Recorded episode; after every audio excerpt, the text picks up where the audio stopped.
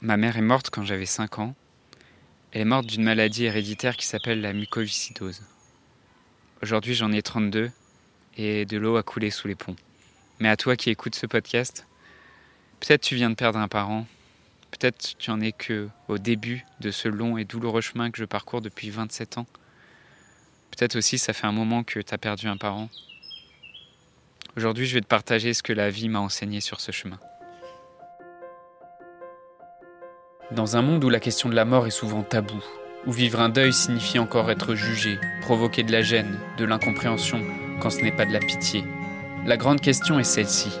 Comment des orphelins comme nous, qui avons vécu très tôt la mort d'un parent, qui ne voulons pas porter ce poids sur nos épaules toute notre vie, ni qu'il impacte nos relations actuelles, comment nous pouvons y donner un sens nouveau, construire des relations plus profondes, et surtout, comment nous reprenons le pouvoir sur nos vies? Mon nom est Johan et bienvenue chez les orphelins résilients. Je voudrais te partager aujourd'hui ce que j'aurais aimé pouvoir dire au petit garçon de 5 ans que j'étais quand j'ai perdu ma mère. Aujourd'hui, j'ai réalisé que j'ai passé une grande partie de ma vie à nier que j'étais orphelin, à essayer de prétendre que j'avais une enfance comme tout le monde, de prétendre que j'étais pas passé par cette expérience de vie tellement différente de celle des autres.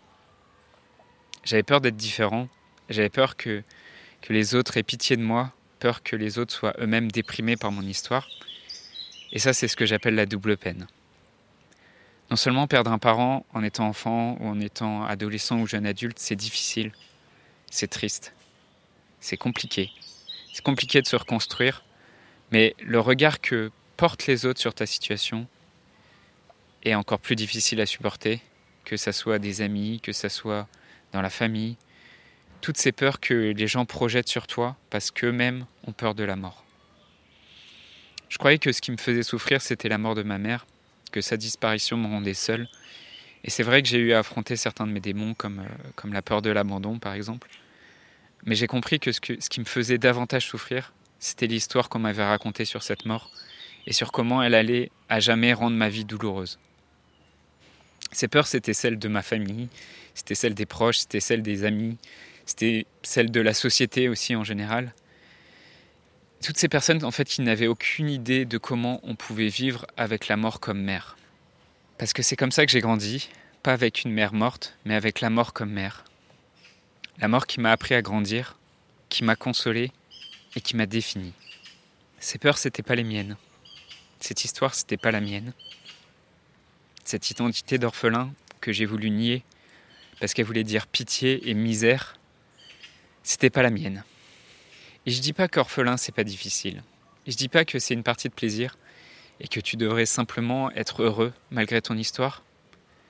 Être orphelin c'est difficile et c'est douloureux. C'est vivre avec une blessure et une cicatrice que tu garderas toute ta vie. Je te fais cet épisode de podcast pour te dire une seule chose.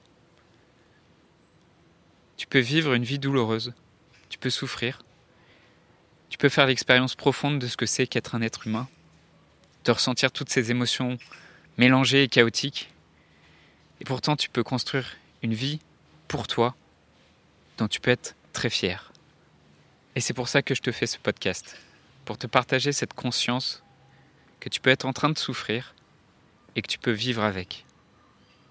Tu peux souffrir et en faire quelque chose que la qualité de ta vie, elle n'est pas déterminée par ce que tu as vécu, que tu es une famille vivante, unie, ou que tu te sens seul et abandonné, que tu sois riche ou pauvre, que tu sois malade ou en bonne santé. La qualité de ta vie est déterminée par ce que tu fais de ton expérience en tant qu'être humain, de ce que tu fais de ces moments douloureux, de ces moments gênants. C'est ce que tu fais et ce que tu es en mesure de donner au monde à partir de cette expérience qui compte. Je crois qu'on apprend beaucoup en étant triste, on apprend beaucoup quand la vie nous malmène, on apprend à donner aux autres quelque chose qui a vraiment de la valeur.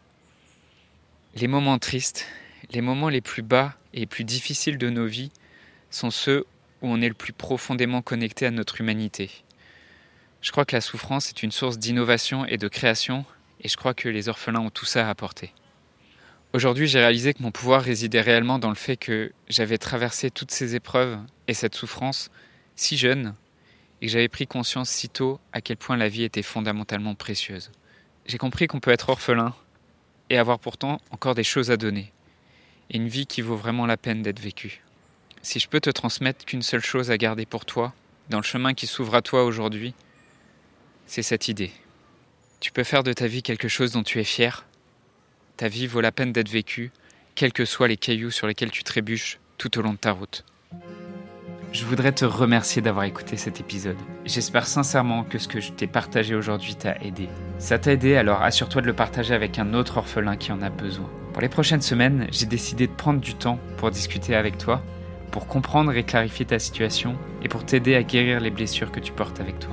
Envoie-moi simplement un message sur Facebook. Pour m'écrire, le lien direct c'est m.me slash johan.orphelin et tu retrouves tous les liens en description du podcast. Le podcast Orphelin Résilient, c'est un épisode par semaine le lundi à 8h et un live le premier jeudi de chaque mois à 21h sur Facebook et Instagram.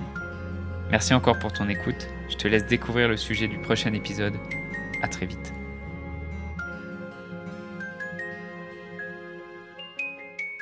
La semaine prochaine dans le podcast, on verra comment faire quand quelqu'un est en train de comparer ta souffrance avec la sienne ou avec celle d'autres personnes comment faire vis-à-vis de la comparaison?